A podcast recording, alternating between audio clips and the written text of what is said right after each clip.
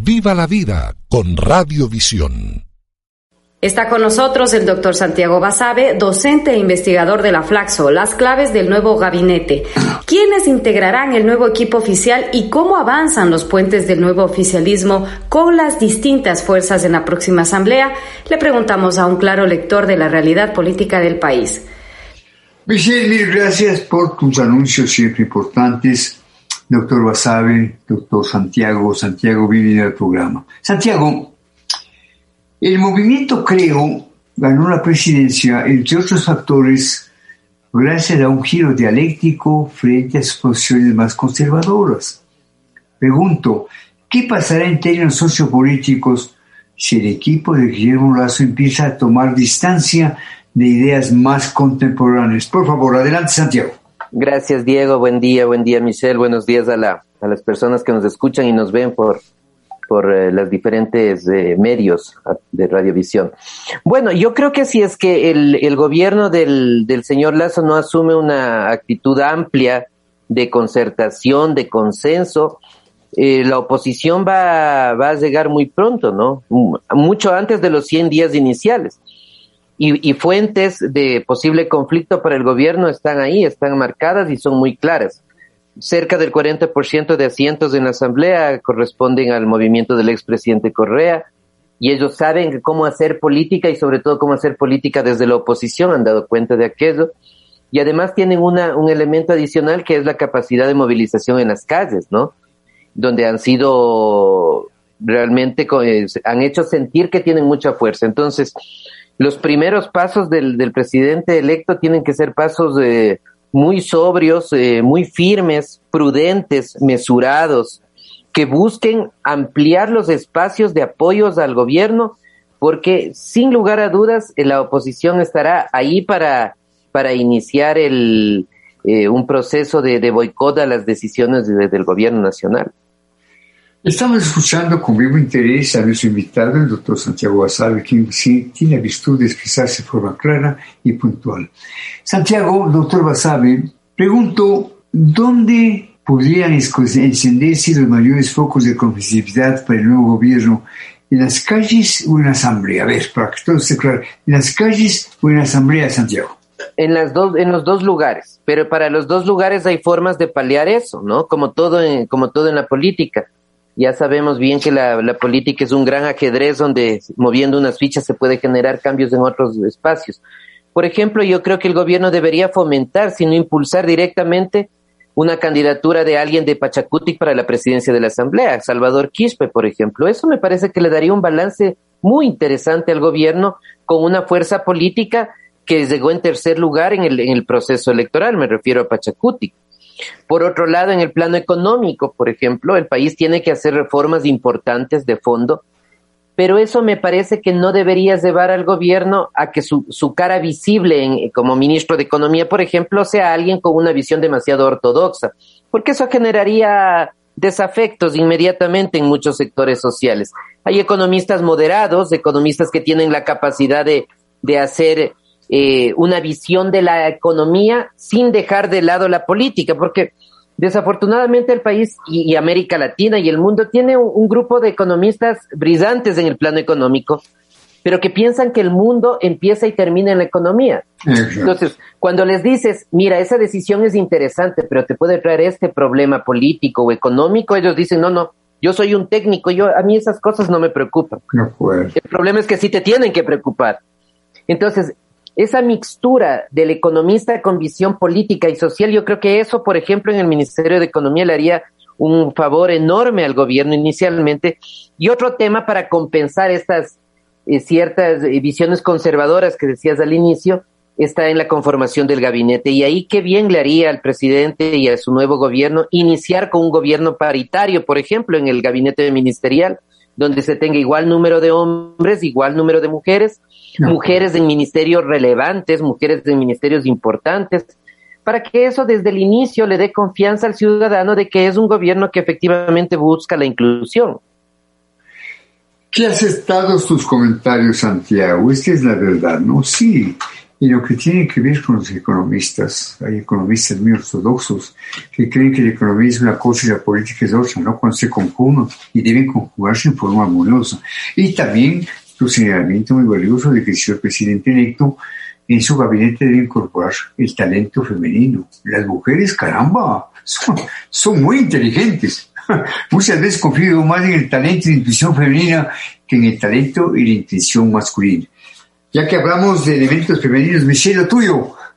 Doctor Basabe, ¿qué acuerdos debieran guiar a las diversas fuerzas políticas para configurar un mínimo de gobernabilidad en un contexto en que los socialcristianos, creo, los correístas y Pachacutic y la izquierda democrática buscan para sí la presidencia de la Asamblea? Bueno, lo primero es lo que ya había mencionado, ¿no? Quizás eh, que la coalición de la izquierda democrática y Pachacuti pueda alcanzar la presidencia de la Asamblea me parece que sería un buen inicio. Creo que es necesario que el, que el gobierno establezca ciertos puentes con, con el sector del, del, correísmo. Tener el 40% de bancas no es una cuestión menor. Y yo creo que en el correísmo hay de todo, como en todo lado, y hay gente valiosa y gente inteligente también en el correísmo, con la que uno puede discrepar en términos de visiones de la política o de la economía, desde luego, y eso es parte de la democracia, afortunadamente. Pero creo que es necesario establecer algunos, algunos puentes y algunos acercamientos. Y los principales acuerdos macros deberían ser en lo económico, pero sin dejar de lado las compensaciones sociales si es que se toman decisiones que sean demasiado radicales en lo económico y estando bien estas decisiones, si no tienen un colchón de protección respecto a la posible conflictividad social, el gobierno se puede ir de las manos en el corto plazo. Entonces, para conjugar todo esto, ¿no? De la política formal, de la política de la calle, de una política que es clave, que también sería una gran señal, que es, por ejemplo, generar y mantener y ratificar la estabilidad de funcionarios clave como la Corte Constitucional. Qué bien le haría al país que el presidente electo, sin que sea una decisión directa de él, diga que él va a respetar los periodos de la Corte Constitucional. Eso me parece que generaría una serie de apoyos en diferentes sectores sociales y en diferentes sectores eh, políticos también. Y bueno, y para hacer todo esto, que no es una cuestión menor, para mí es fácil decirlo, creo que va a requerir de un ministro de, gobierno que sea un, un, gran pensador de, la negociación en el mejor de los sentidos, que pueda articular con varios sectores, que tenga capacidad de conversar con varios sectores y ojalá ese sea también una decisión trascendental y porque de ahí va a depender mucho de lo que estamos comentando. Escuchamos con enorme interés la apreciación del doctor Santiago Basal, un muy buen comentarista. Santiago, Veo que tú, con todo el derecho del mundo, ves con simpatía la posibilidad de que el señor Crispi sea presidente de la Asamblea. Igualmente coincido contigo, creo que sería una estupenda designación que se presta más de una lectura. Pero, ¿qué piensas sobre las opciones de Pirina Correa? Pirina Correa, que le acompaña como 45 votos, 48 votos, ¿tendría derecho a ocupar, digamos, un sitio preferencial al interior de la Asamblea? Por supuesto que sí, es la asambleísta más votada del país es la asambleísta que tiene más votos a nivel del, de, de, del país, de la, la, señora Correa. No tiene la mayoría legislativa, pero seguramente estarán ya en, en, acercamientos, en conversaciones con esta bancada de los independientes, ¿no? Los famosos independientes, que cada, cada vez que uno escucha de ellos se pone a temblar, porque no, no suelen ser cosas buenas las que surgen de ahí con, con contadas excepciones de, de primer nivel, ¿no? Como el general Yandún, por ejemplo, que está en ese grupo ahora mismo en la, en la Asamblea Nacional. Pero yo creo que el correísmo, el, el, el, presidente Lazo, una de las cosas que seguramente aprendió es que el poder político en democracia hay que compartir. Hay que compartir, no, uno no puede gobernar solo, porque cuando gobierna solo, sabemos lo que suele suceder, o terminas en una dictadura o terminas con enemigos políticos y personales. Y en ese sentido yo creo que algunas comisiones seguramente la Revolución Ciudadana deberá manejar. Y esa es parte de la negociación política. Habrán temas que les interesa la revolución ciudadana más que otros. Y eso es parte de la negociación, porque si desde, desde el inicio partimos con la idea de la exclusión al 40% de la Asamblea, la posibilidad de pasar reformas que se requieren mayoría calificada de la Asamblea quedan eliminadas. No sería posible. Solo con el 60% no las puedes aprobar.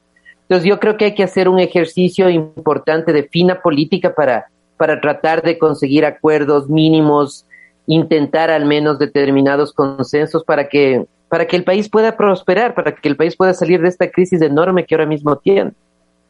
Muy relacionada la posición del doctor Santiago Basabe, el invitado. Se me ocurre, Santiago, que quizás por ahí también hay otros manejos, ¿no? Tal vez un entendimiento entre Pachacuti y Izquierda Democrática, ¿no? Salvador Quispe la presidencia, Vilma Andrade la vicepresidencia, porque le he visto a la señora Andrade hacer claros coqueteos también con el correísmo, Santiago. Bueno, yo creo que la izquierda democrática y Pachacutic, este periodo legislativo para ellos es clave porque tienen que reorientar su posición ideológica frente al país. Pachacutic es la primera vez que tiene una fuerza legislativa tan fuerte como la de ahora. Siempre han tenido, siempre han tenido una bancada minoritaria, donde es más fácil estar en la oposición, es más fácil no comprometerse, pero ahora tienen que asumir una posición distinta. Ahora son la segunda fuerza de la legislatura y eso les va a implicar pensar en la política más allá de Pachacutic, como me parece que desafortunadamente siempre pensó el movimiento indígena. Y eso es, es una es un arma de doble filo porque o los consolida o los vuelve al 5% de, de hasta hace poco tiempo. Y lo mismo en la izquierda democrática que yo creo que me que hace tiempo le hace falta ya una renovación em, ideológica de su posición política. Ya no se puede pensar en la socialdemocracia de los 70s y de los 80s.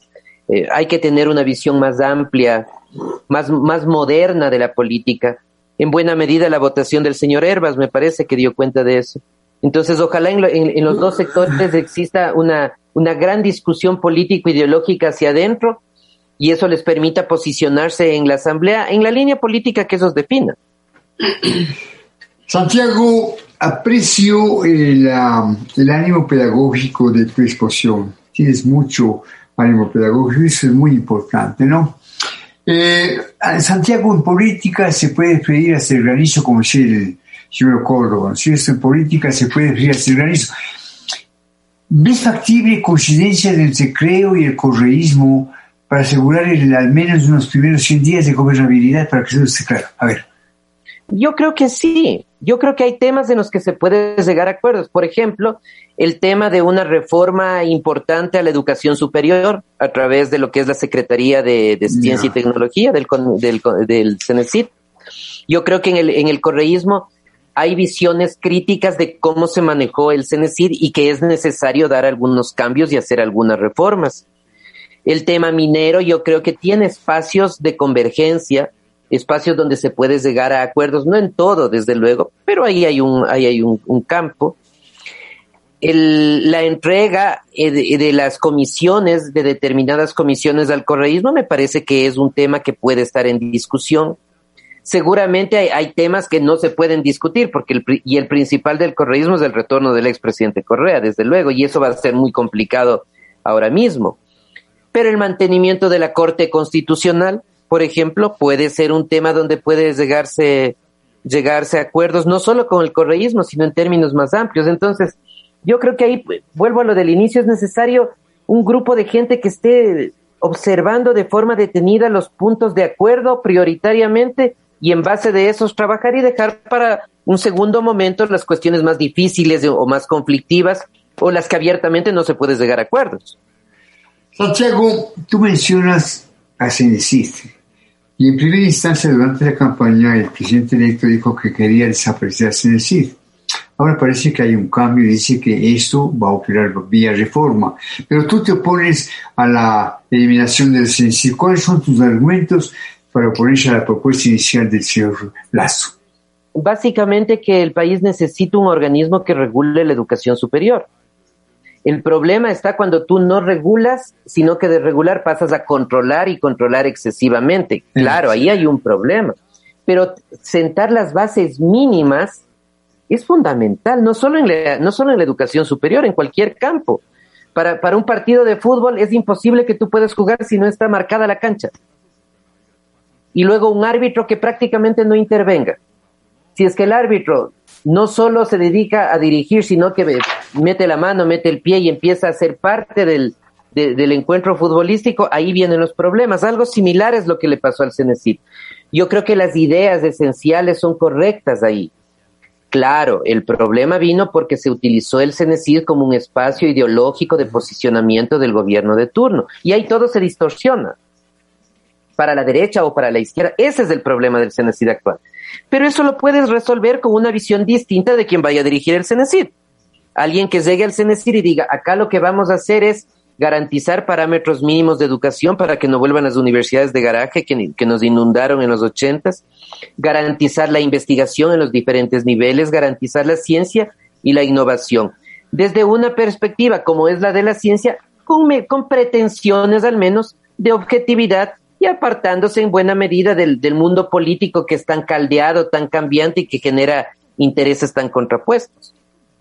Estamos escuchando con vivo interés la disertación o las explicaciones del doctor Santiago Basabe, docente e investigador de la FLASO. Interviene nuevamente Michelle. Michelle, tuyo.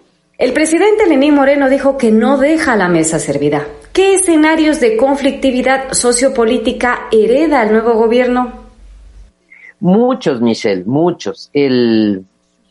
No sabemos todavía cuál va a ser la posición de Pachacuti en realidad podría ser que prime una posición moderada, una posición centrista, pero podría ser que no. Podría ser que las que los sectores de Pachacutic más radicales terminen imponiéndose y empiecen a generar movilizaciones desde prácticamente desde el inicio.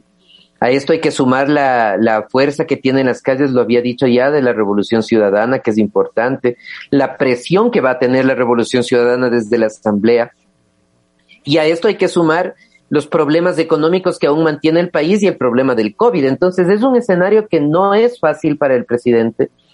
La expresión del presidente Moreno, para el presidente Lazo me refiero, la expresión del presidente Moreno en el sentido de que no queda servida la mesa o la mesa servida, es una señal de alerta de que hay que andar con cautela, que hay que dejar de lado los triunfalismos, que hay que sentarse a gobernar con cabeza fría, que hay que ceder, que hay que ceder en las cosas y que cediendo se puede avanzar mucho más que poniéndose en una posición recalcitrante o, pegada al margen, porque eso no le va a llevar a, buen puerto al, al, presidente Lazo y sobre todo no nos va a llevar a buen puerto al país como tal. Entonces, yo creo que hay que ir con cautela porque efectivamente los espacios para la conflictividad social son muchos y pueden crecer mucho más si es que las decisiones iniciales no son las más adecuadas. Santiago, en la primera entrevista en Carodret, entre el presidente saliente, el señor Moreno, el presidente entrante, el señor Lazo, el presidente Moreno dijo con frontalidad, no le dejo la mesa servida. Yo creo que hay que apreciar esta franqueza y esta, como digamos, frontalidad de Moreno. Yo destaco en Moreno algunos aspectos positivos. Yo creo que con el tiempo y las aguas, la historia se encargará de situar ahí en un sitio justo ¿Cómo explicas que tiene estos gestos de cordialidad, de franqueza, de tenga tan poca aceptación popular, 4 o 6%, Santiago? Bueno, porque yo creo que cuando Moreno se distancia del presidente Correa, lo hace eh, bajo la presión, esta es una pura conjetura mía, de un actor político cercano a él que me ha manejado la política desde, desde atrás hace mucho tiempo, fue candidato presidencial luego. Pero me parece que no tomó todos los resguardos que era necesario hacerlos para dar un paso tan trascendental como ese. Y uno de esos era tener el suficiente grupo de cuadros políticos que lo acompañen a gobernar. Y eso no ha tenido Moreno en los cuatro años. Entonces, gobernar un país solo, sin ministros que sean tu apoyo y tu sostén, es muy complicado hacerlo. Y al final toda la responsabilidad empieza a caer en el presidente de la República. Quizás el último ministro que tuvo que generó un apoyo importante fue la señora Romo, María Paula Romo, que, ah, salió hace algún tiempo y, y, sucedió lo que se preveía que iba a suceder, que todo iba a ser un castillo de naipes de ahí para adelante, que es lo que ha venido sucediendo. Entonces yo creo que le ha faltado un gabinete ministerial. Hay ministros de primer nivel que tienen menos espacio público ahora, pero que son ministros importantes. El ministro Jarrín me parece que ha hecho un, buen trabajo, el ministro de Energía ha hecho un, buen trabajo, pero no es suficiente, no es suficiente y creo que ahí está una de las grandes debilidades que, que tuvo Moreno. Y la otra tiene que ver con el tema comunicacional, ¿no? Nunca tuvieron una política muy clara ni, específica. De cómo comunicar y qué comunicar además, qué y cómo hacerlo Y me parece que la conjunción de esas dos cosas eh, llevan a que sea un presidente que se vaya con esa, con esa credibilidad tan baja, ¿no? Sí, efectivamente el gobierno Moreno ha fallado en lo que tiene que ver con la política de comunicación evidente, pero ha tenido elementos valiosos como Pablo Romo, Juan Sebastián Roldán, el ex canciller José Valencia, ¿no? Ha tenido nombres meritorios, ¿no? Eh, eh, Santiago, más allá de los nombres, te pregunto, ¿qué perfiles y qué equilibrios debieran reflejarse en el nuevo gabinete de Guillermo Lazo? A ver. Esa es una muy buena pregunta. A ver, primero el tema de género, ¿no? Hombres, mujeres. Sí, sí, sí. Minorías sexuales. Costa, Sierra y Oriente. Quito, Guayaquil y Cuenca.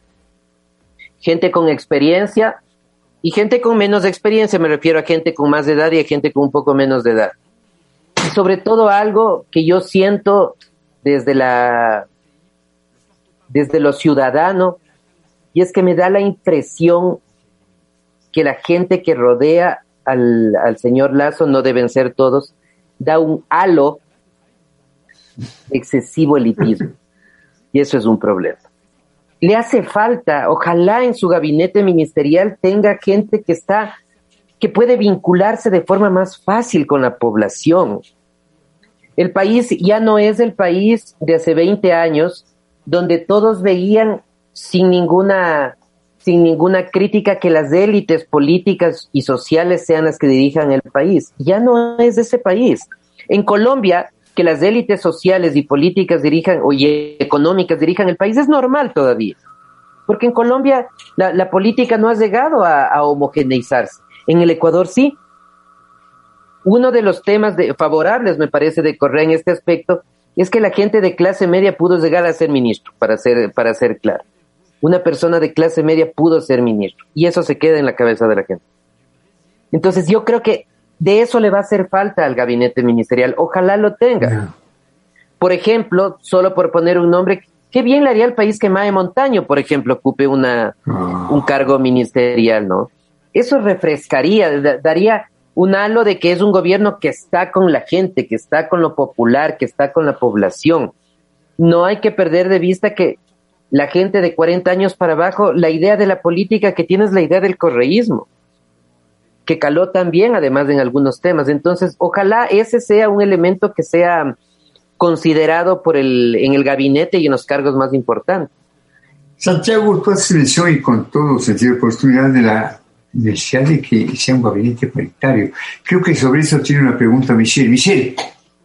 Doctor Basabe, el equipo de transición de Guillermo Lazo está integrado solo por hombres. En campaña la equidad fue una de las banderas de Creo para convencer a los indecisos. ¿Qué opina al respecto? Bueno, que se empieza mal, pues. que, empezamos mal. Y creo que es necesario tener, tener el, espacio que, que, que requieren las mujeres, sobre todo porque hay una cuestión adicional, que este va a ser un gobierno que va a estar en la lupa de la gente y sobre todo de la oposición desde el primer día. Y cualquier tipo de desliz, cualquier tipo de omisión va a ser considerada y va a ser parte de una, de una campaña permanente de del gobierno, que insisto, va a empezar el día uno. Y el tema de no tener eh, el suficiente número de mujeres en, el, en, en, el, en las inmediaciones de Carondelet me parece que que puede jugarle en contra. El presidente está a tiempo y yo creo que debe estar todavía estructurando su gabinete ministerial y en ese sentido la, presencia prioritaria de mujeres yo creo que va a ser una gran señal para, para el país en general.